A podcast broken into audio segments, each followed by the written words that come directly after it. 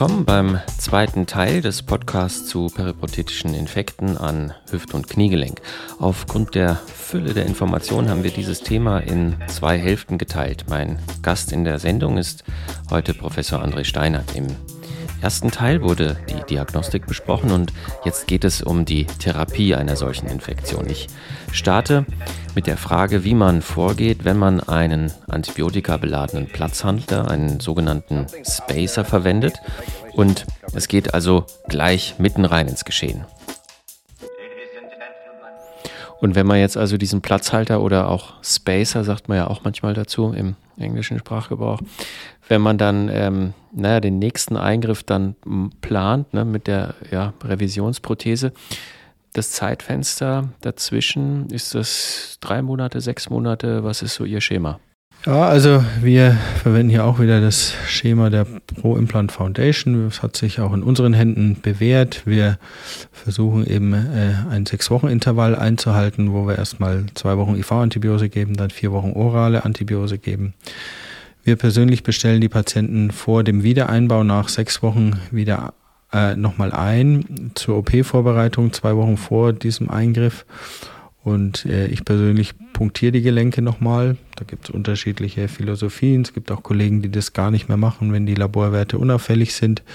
Ich selber habe doch das ein oder andere Mal eben äh, Infektpersistenzen gefunden oder auch äh, dass eben auch Zweitkeime gefunden wurden, die mit dem mit der ersten Antibiotika-Kombination äh, noch nicht so auffällig waren, die so ein bisschen supprimiert waren von dem einen Keim und als dann antibiotisch der eine Keim weg war, der andere auf einmal nach oben gekommen ist. Also ich kontrolliere immer die Blutwerte nochmal, gucke, ob die hoch sind und bunte auch das Gelenk nochmal, bevor der definitive Endoprothese dann eben eingesetzt wird. Nach dem sechs Wochen Intervall äh, und äh, kann man dann eben gut diesen Wiedereinbau planen. Wiedereinbau sollte natürlich dann auch so erfolgen, dass die, der Platzhalter dann komplett entfernt wird und auch nochmal Proben genommen werden. Gleiches Schema nochmal äh, mikrobiologische und histopathologische Proben nochmal genommen, Membranen vom Knochen, äh, wirklich schön schauen, dass die knöchernen Oberflächen frei liegen, alles auskuratiert ist und dann eben entsprechend äh, die Wechselprothese dann eben eingesetzt werden kann. Ja, und diese Wechselprothese, ist das irgendein besonderes Implantat? Äh, für die äh, für den Aspekt der mikrobiologischen Besiedlung der Keime eigentlich eher nicht. Ähm, die Wechselprothesen, das richtet sich eher eben nach der Defektsituation. Ne? Je nachdem, wie die Defekte sind, an der Pfanne, an der Hüfte, äh, an der Pfanne oder am Schaft und am Kniegelenk, äh, sowohl tibial als auch femoral, ähm, gucken wir nach Aore oder Vancouver-Klassifikation, wie eben die Defekte sind und setzen dann da eben Implantate ein. Wenn wir zementierte Implantate einsetzen, kann man auch hier ähm, mit den Zementen äh, nochmal arbeiten und nochmal eine höhere äh, Sicherheit äh, nochmal äh, mit zur Verfügung stellen. Wenn wir genau wissen, welcher Keim es ist, gibt es auch ähm, Fertigzemente, die zwei Antibiotika enthalten. Also nicht nur Gentamicin, es gibt den sogenannten Copal-Zement von der Firma Hereus, den man sehr empfehlen kann. Da gibt es zum Beispiel äh, Fertigmischungen mit äh, Gentamicin und Vancomycin oder Gentamicin und Clindamycin, die eben äh, sehr gut, äh, sehr gute äh, Freisetzungsgenetiken haben, aber auch eben äh, sehr gute biomechanische Eigenschaften und deutlich besser als äh, mechanisch beigemischtes Antibiotikum. Also für die definitive Implantation würde ich auf jeden Fall auf Zemente zurückgreifen, die industriell gefertigt sind, entsprechend auch diese Qualitätsmerkmale aufweisen. Und ähm, äh, das kann man nochmal mit hernehmen. Und für die Hüfte, wie gesagt, sind oft auch zementfreie Implantate, die zum Einsatz kommen.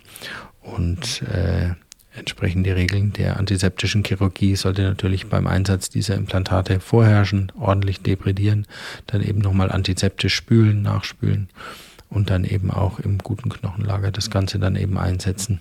Ich merke schon, es ist also ein gewaltiges Thema mit äh, ja unglaublich vielen Parametern. Ne? Also man hat den, ähm, das Implantat, dann muss man bestimmt natürlich auch eine Defektgröße wieder decken. Dann hat man verschiedene Zemente, mit denen man arbeiten kann. Man hat verschiedene Antibiotika, weil man hat ja so viele verschiedene Keime, die einem begegnen und natürlich auch den Patienten, denn der hat auch ähm, ja internistisch wahrscheinlich etliche Hypotheken, die er so mitbringt. Das heißt, man braucht also nicht nur den orthopädischen Chirurgen, sondern also auch den, ja, den Mikrobiologen, den Pathologen, der also die Gewebeschnitte beurteilt und auch dann häufig auch den internistischen Kollegen, der einen mit dem, ja, äh, Vorerkrankungen hilft. Und ähm, vielleicht eine Frage noch, wenn man jetzt sich das mal anschaut, so eine periprothetische Infektion, ähm, wie gefährlich ist das denn eigentlich? Also wie vielleicht, ja, wie häufig ist es und wie, wie, wie schlimm ist das denn überhaupt? Ja, Sie, Sie haben schon angedeutet, die, die Behandlung der peripothetischen Infektion ist alles andere als trivial. Es ist sehr vielschichtig und eben auch für jeden Patienten mit ja verschiedenen Vorerkrankungen hier auch das individuell optimale Behandlungskonzept zu finden, ist nicht trivial. Wenn wir uns überlegen, wie die Fünfjahresüberlebensraten sind von solchen peripothetischen Gelenkinfektionen, dann liegen wir, wenn wir große Studien angucken, bei 87 Prozent. 87 Prozent überlebt. Aber das heißt auch im Umkehrschluss, dass 13 Prozent nicht überleben. Das heißt, wenn Sie eine peripodetische Infektion haben, ist es so, dass einer von zehn durchaus äh, Chancen hat, dass er diese äh, an der Gesamtbehandlung von solchen Infekten stirbt. Das ist natürlich jetzt multifaktoriell äh, gesehen. Das sind diese Patienten, dass die jetzt direkt an einer Infektkomplikation selten sterben, die ja dann an, nicht an septischen Embolien, sondern eben auch an äh, entsprechenden allgemeinen Komplikationen wie Nierenversagen, Leberversagen, äh, eben septische Herde kann auch mal sein. Aber das ist eben diese, sag ich mal, Erkrankungslast insgesamt äh, die doch schwer wiegt bei solchen Patienten. Deswegen versuchen wir diese Behandlungskonzepte in der Regel im interdisziplinären Team zu schmieden mit Mikrobiologen, Pathologen, Internisten zusammen, äh, sodass wir da für jeden Patienten das optimale Konzept finden. Zum Vergleich, die 5-Jahres-Überlebensrate vom Prostatakarzinom ist bei 99 Prozent äh, deutlich besser. Ähm, vom Melanom ist es besser. Äh, Brustkrebs 98 Prozent. Ja, also da ist eine peripotische Gelenkinfektion fast die schlimmere Erkrankung. Das muss man sich äh, mal vor Augen halten, ähm, dass das eben durchaus ähm, so lebensbedrohlich sein kann wie eben eine bösartige äh, Erkrankung.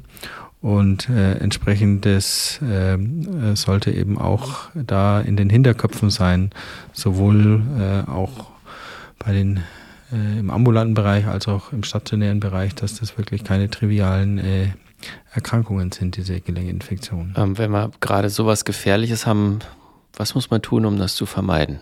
Das ist natürlich immer die Sache bei den, wenn wir diese Kunstgelenke einsetzen. Ne? Die Kunstgelenke einzusetzen, erstmal nicht ähm, leichtfertig die Indikation stellen, sowohl als Arzt als auch als Patient. Ne? Das ist äh, so ein endoprothetischer Gelenkersatz steht natürlich immer am Ende der Behandlungskette. Ja, wir haben eine, pyramidenförmige Art, wie wir eben solche Infekte behandeln. Am Anfang steht immer die konservative Therapie und so ein Gelenkersatz sollte immer am Ende der Behandlungskette äh, stehen, wenn der Gelenkinfekt, äh, wenn der wenn die Arthrose konservativ erstmal ausbehandelt ist, die konservative Therapie frustran verläuft, also nicht zu schnell und zu früh und nicht leichtfertig operieren. Wenn die Indikation mit unserem Patienten gestellt ist zum Gelenkinfekt, dann sollte man natürlich schauen, dass man möglichst gesund in die Operation geht. Man sollte keine offenen Stellen am Bein haben, keine roten Kratzer. Man sollte in den Wochen vor der äh, Operation äh, keine fieberhaften Erkrankungen durchgemacht haben. Ähm, man sollte keine eitrigen Infekte haben, keine antibiotische Behandlung. Auch eine Impfung oder immunsuppressive Behandlungen ähm, sind natürlich erstmal ähm, zu pausieren oder zu Ende zu bringen, wenn das irgendwie möglich ist. Ähm, wir empfehlen immer, wenn eine Zahnbehandlung im Vorfeld äh, gestanden hat, wenn andere äh, Infekte da sind, diese erstmal vollständig auszubehandeln und eine Situation herzustellen, wo man eben keine Gelenkinfektion im Körper hat. Auf der anderen Seite haben wir natürlich schon noch einige andere Vorkehrungen. Das eine ist das Screening auf Krankenhauskeime, was wir bei jedem Patienten eben vor der Operation hier regelhaft durchführen. Äh, es werden äh, Proben genommen von, äh, von der Haut und von der Nase zum Screening auf MRSA ähm, um eben zu verhindern, dass Krankenhauskeime äh, überhaupt ins Spiel kommen. dann äh, geben wir unseren Patienten äh, eine Waschlösung mit ähm, auf Chlorhexidin anteiliger Basis, äh, um eben die Keimlast auf der Haut generell zu reduzieren. An sich bei der Operation äh, treffen wir die Vorkehrungen, die eigentlich heutzutage Standard sind. Wir geben eine Antibiotikaprophylaxe, Single Shot äh, vor der Operation mit einem Cephalosporin. Ähm, wir operieren unter streng sterilen Kautelen in den äh, Endoprothesensälen mit Laminar Airflow. Ähm, mit, äh, wir persönlich operieren mit Operationshelmen auch, ähm, um eben hier möglichst sterile Bedingungen zu schaffen. Steriles Abdecken, steriles Ab Abstreichen, steriles Abdecken mit Tüchern, ein Pre-Cleaning vor der Operation und auch eine Jodfolie sind alles äh, einzelne äh, Parameter, die eben eine möglichst große Antisepsis äh, ermöglichen, dass eben die Keime, die auch in der Haut normalerweise bei jedem Menschen ja immer drin sind, in den Hautfollikeln auch nicht nach oben kommen können und dann das Operationsergebnis im Gelenk dann wieder verschlimmern können. Manche äh, Keime sind natürlich aus unserem Körper auch nicht wegzudenken. Äh, man darf sich nicht vorstellen, dass es da auch im Gelenk keine, keine gar keine Keime gibt. Ähm, ich denke, von dieser Vorstellung äh, kommt man äh, mit der Zeit immer weiter weg, sondern dass eben äh, gerade auch diese verschiedenen Low-Grade-Keime durchaus bei vielen Erkrankungen durchaus im Körper auch äh, ihre Rolle spielen, wo man auch bisher so an Autoimmunprozesse oder sowas gedacht hat, äh, ist jetzt die neuere Forschung ja so, dass man immer merkt, dass häufig auch eben Bakterien oder Bakterienbestandteile da eben auch mitspielen. Und man versucht eben bei diesen Gelenkersatzen, man muss sich vorstellen, so ein Kunstgelenk ist ein Fremdkörper. Da kommt das körpereigene Immunsystem nicht hin. Äh, wenn man irgendwo im Körper ein, einen Keim hat, reagiert das Immunsystem und transportiert hinweg. Und das ist am Kunstgelenk halt nicht der Fall. Und deswegen müssen wir da eben besondere Vorsicht walten lassen, versuchen, dass möglichst wenig oder gar keine Keime irgendwie in die Nähe auch kommen und versuchen auch ähm, diese äh, Infektionen im Körper möglichst gut zu behandeln, dass es auch nicht über die Blutbahn dahin ge gerät. Deswegen auch hat man einen eitrigen Zahninfekt, hat man eine eitrige Blasenentzündung, so etwas. Ähm, das ausbehandeln alles, bevor man eine Endoprothese implantiert. Und wenn es passiert, äh, wenn man eine Prothese implantiert bekommen hat, dann eben auch besondere Vorsicht walten lassen, eine sogenannte Antibiotikaprophylaxe sich vom Zahnarzt geben lassen zum Beispiel oder durch den Hausarzt eben entsprechend den bakteriellen Blaseninfekt antibiotisch behandeln zu lassen, äh, nicht diese Infekte im Körper verschleppen zu lassen, äh, sich ausbreiten lassen, weil die suchen sich immer den Weg der geringst, des geringsten Widerstandes und das ist äh, leider oft über die Blutbahn dann das Implantat, wo eben diese Infekte dann eben hochkochen können. Ich möchte vielleicht eine ganz kurze Frage noch stellen. Sie hatten vorhin mal äh, das, das Wort Biofilm gesagt. Was muss man sich darunter genau vorstellen? Ja, diese Bakterien, die sind recht clever. Die haften sich erstmal an, an Oberflächen fest. Das äh, kann äh, vorzugsweise auch Implantatoberflächen sein. Und die bilden eine Schutzschicht um sich rum. Und das ist der, der sogenannte Biofilm. Und diese Schutzschicht ähm, führt dazu, dass eben äh, durch diese Eiweiße kommen eben diese Antibiotika nicht an die Ort und Stelle der Zellmembran ran, wo sie dann eben auch entsprechend äh, ihre antibiotische Wirkung dann äh, generieren können. Da muss man ja erstmal an die Zelle rankommen, dann in den Zellkern und je nachdem, welches Antibiotikum das ist, ist es was, was die Zellmembran eben schädigt oder dann eben auch angreift von diesen Keimen oder dann eben auch die, ähm, die, die inneren Organ, äh, Organellen. Äh, und dazu muss man erstmal rankommen an die Zelloberfläche und an die Zelle. Und diese Biofilme, das sind so Eiweißschichten, ähm, die eben verhindern, dass eben ähm, da das Antibiotikum an Ort und Stelle geht. Ne? Diese Abkapselungsmechanismen, äh, sind Art Resistenzmechanismen auch. Und ähm, da gilt es eben, es gibt spezielle Antibiotika, die eben diese, diesen Biofilm eben aufbrechen können, wie zum Beispiel ähm, das Rifampicin für die Gram-positiven Erreger, äh, aber auch Ciprofloxacin hat zum Beispiel für die Gram-negativen auch eine entsprechende Biofilmgängigkeit. Für Streptokokken, der Rachenerreger zum Beispiel, sind es auch Penicilline, die auch da, äh, wo man gesehen hat, dass bei Streptokokken eben auch äh, Biofilme möglich sind und da sind auch Penicilline äh, gezeigt worden, dass eben auch die bei diesen Keimen auch Biofilmaktivität äh, besitzen. Und äh, dieses Wissen sollte man sich entsprechend zu Nutzen machen und äh, entsprechend der Keimbesiedlung dann auch sein Konzept eben darauf abstellen.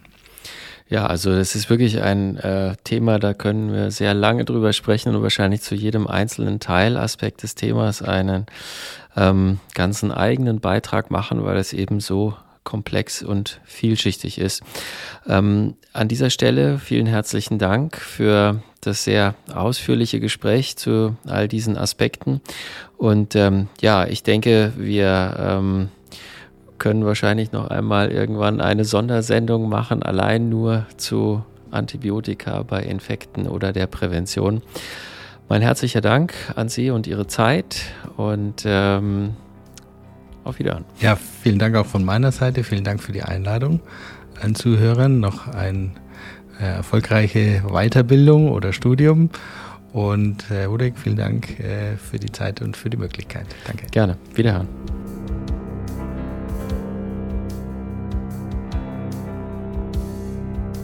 Jetzt kommt die Zusammenfassung. Die Behandlung einer periprothetischen Infektion ist alles andere als trivial und eine interdisziplinäre Herangehensweise ist obligat. Ein periprothetischer Infekt ist auch recht gefährlich. Ähm, die Überlebensrate bei so etwas ist teilweise schlechter als beim Brustkrebs oder einem Prostatakarzinom. Ein akuter Infekt ist eine absolute Notfallindikation. Wenn äußere Rötung, Schwellung oder auch Fieber vorliegen, dann muss man die Diagnose recht rasch ermitteln. Ein Labor und ein Röntgenbild gehören dazu und die Frage nach der Dauer der Symptome. Da sind vier Wochen ein Grenzwert, um zwischen Früh- und Spätinfekt zu unterscheiden. Dann wird bei Verdacht unter streng sterilen Kautelen das Gelenk im Punktionsraum punktiert. An der Hüfte braucht man dazu auch einen Bildwandler. Am Punktat kann man dann einiges sehen. Primär, ob es klar bzw. bernsteinfarben wie beim Gesunden ist oder eben trüb, milchig und damit auf einen Infekt hinweist. Es erfolgt die Bestimmung der Zellzahl und eine Leukozytendifferenzierung im Punktat. Es sollten im gesunden Gelenk nicht mehr als 2000 bis 3000 Zellen pro Mikroliter Punktat zu finden sein. Auch der Prozentsatz der polymorphkernigen neutrophilen Granulozyten spielt eine Rolle. Im Normalfall sind weniger als 50 Prozent vorhanden, beim Infekt sind sie höher als 75%. Prozent. Die Punktatflüssigkeit wird an die Mikrobiologie geschickt, um diese dann zu bebrüten. Am besten in einer pädiatrischen Blutkulturflasche, weil sich aus dieser recht sensitiv aerobe und anaerobe Keime aus der gleichen Flasche anzüchten lassen. Für die Bestimmung der Zellzahl verwendet man entweder ein natives steriles Röhrchen oder ein EDTA-Röhrchen. Differentialdiagnostisch kann auch eine Gicht- oder auch Kristallarthropathie vorliegen. Hier kann der Pathologe helfen und äh, polarisationsmikroskopisch nach Kristallen fahnden. Wenn die Zellzahl im Punktat hoch ist und die Klinik nach einem Infekt aussieht, dann ist auch rasch die Diagnose eines Infektes zu stellen, ohne dass man den Keimnachweis hat. Wenn es sich um einen Frühinfekt handelt und die Implantatteile fest sind, dann wird in der Regel rasch operiert. Dabei debrediert man das Gelenk und nimmt mehrere Proben von verschiedenen Orten im Gelenk. Die Spülung erfolgt mit antiseptischer Lösung. Die mobilen Teile, zum Beispiel das Inlay, werden gewechselt und es werden Antibiotika für einen längeren Zeitraum, etwa drei Monate, gegeben. Dies erfolgt dann nach Resistogramm. Dazu stimmt man sich am besten mit der Mikrobiologie und Infektiologie ab, um zu prüfen, welches Antibiotikum zu favorisieren ist. Die Wahl des Antibiotikums ist eben keine leichte Wahl und es muss dezidiert geprüft werden, was da genau passt. Der Pathologe beurteilt dann die Gewebeproben nach der sogenannten Krenn-Klassifikation. Diese hilft in Zusammenschau mit dem mikrobiologischen Resultat, die Art des Infektes zu beurteilen. Das ist deshalb wichtig, weil es auch eine Sonderklasse gibt, die sogenannten Low-Grade-Infekte. Die machen sich eben nicht durch akutes Fieber und Eiter im Gelenk bemerkbar, sondern sind von schleichender Natur und führen über einen längeren Zeitraum, manchmal auch Jahre, zu Beschwerden und Prothesenlockerungen. Sie werden meist durch Hautkeime wie Cutibacterium acnes oder Staphylococcus epidermidis hervorgerufen. Ein einseitiges Vorgehen mit Reinigung des Gelenkes geht in der Regel nur bei einem Frühinfekt, wenn die Prothesenteile noch fest sind. Wenn ein Spätinfekt vorliegt oder wenn eben Teile locker sind, dann wird einseitig oder auch häufig zweizeitig vorgegangen. Beim zweizeitigen Vorgehen wird die Prothese entfernt und es wird ein Platzhalter eingebracht. Dieser ist mit Antibiotikum gemischt. Dazu nimmt man Knochenzement und mischt verschiedene Antibiotika hinzu. In der Regel sind das Gentamicin und Vancomycin und je nach vermutetem Keimspektrum können aber auch andere verwendet werden. Beim zweizeitigen Vorgehen wird dann der Platzhalter in einer weiteren OP entfernt und dann durch die Wechselprothese ersetzt. Zwischen der ersten OP mit Prothesenausbau und Platzhaltereinbau sowie dem Wiedereinbau der Revisionsprothese vergehen dann in etwa sechs bis zwölf Wochen. Die Art und Größe der Wechselprothese orientiert sich dann an der Defektsituation, die vorliegt.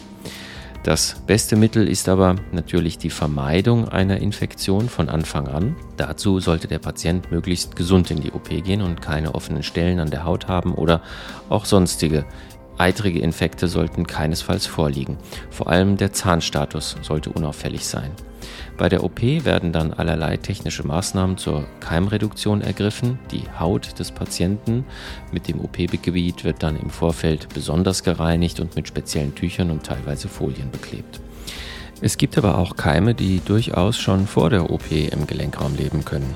Da ist die aktuelle Forschung dran, diese Keime zu identifizieren und Zusammenhänge zu verstehen. Prinzipiell darf es aber bei der Implantation auf keinen Fall zu einem Kontakt zwischen einem Keim und der Prothese kommen. Denn die Keime bleiben auf der Oberfläche der Prothese haften und bilden dort einen Biofilm.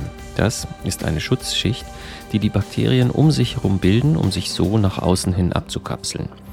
Wenn ihnen die Produktion des Biofilms einmal gelungen ist, dann kommt kein Antibiotikum mehr ran und es hilft dann häufig nur noch der komplette Prothesenausbau. Ganz zum Schluss haben wir ähm, noch eine Besonderheit und zwar haben wir ähm, die Studenten an der Uni gefragt und ich habe jetzt hier bei mir Merlin Kern. Er ist Teil des Podcast-Teams, das wir hier aufgebaut haben. Und er hat äh, Studenten an der Uni Marburg gefragt. Er ist selbst Student im zehnten Semester an der Uni Marburg. Hallo Merlin. Ja, hallo, freut mich. Hi. So, Merlin, sag mal, was wollen die Studenten eigentlich wissen? Genau, also ich habe mich ein bisschen in den Semestern umgehört und habe hier auch eine Frage mitgebracht, und zwar von Mona aus dem neunten Semester.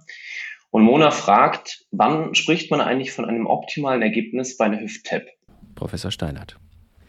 Ein optimales Ergebnis ist dann erreicht, wenn der Patient zufrieden ist. Also wir äh, implantieren diese Kunstgelenke, um die Lebensqualität für unsere Patienten zu verbessern. Und wenn meine Patienten zu mir sagen, ich habe keine Schmerzen mehr, ich kann wieder laufen. Ich kann das, was ich vor der Operation machen wollte, spazieren gehen, wandern, mich mit Freunden treffen, ohne Schmerzen durchführen und das äh, in mein Leben wieder integrieren, dann bin ich mit dem operativen Ergebnis zufrieden. Und äh, wichtig ist, dass der Patient zufrieden ist. Das ist das Entscheidende. Und das ist, je nachdem, wie auch die Voraussetzungen sind, sind auch die Ergebnisse dann auch entsprechend zu äh, erzielen. Patient mit entsprechender stark eingeschränkter Funktion hat natürlich auch äh, schwierigere Voraussetzungen äh, wie ein Patient eben, der schon eine stark eingeschränkte Lebensqualität hat und welche, die nicht so stark eingeschränkte Lebensqualität haben. Äh, da ist es auch nicht so einfach, mit dem Gelenkersatz noch eine Verbesserung hervorzurufen. Deswegen ist es für jeden Patienten individuell zu sehen, so individuell wie auch die Indikation zu stellen ist. Aber ein gutes Ergebnis dafür, äh, wir, wir leben für die Lebensqualität unserer Patienten, dass der Patient wieder schmerzfrei laufen kann, bewegen kann, am aktiven täglichen Leben teilhaben kann. Äh, dafür werden diese Gelenkersätze eben äh, so häufig eben eingesetzt und äh, das ist das Ziel, worauf wir hinarbeiten. Vielen herzlichen Dank.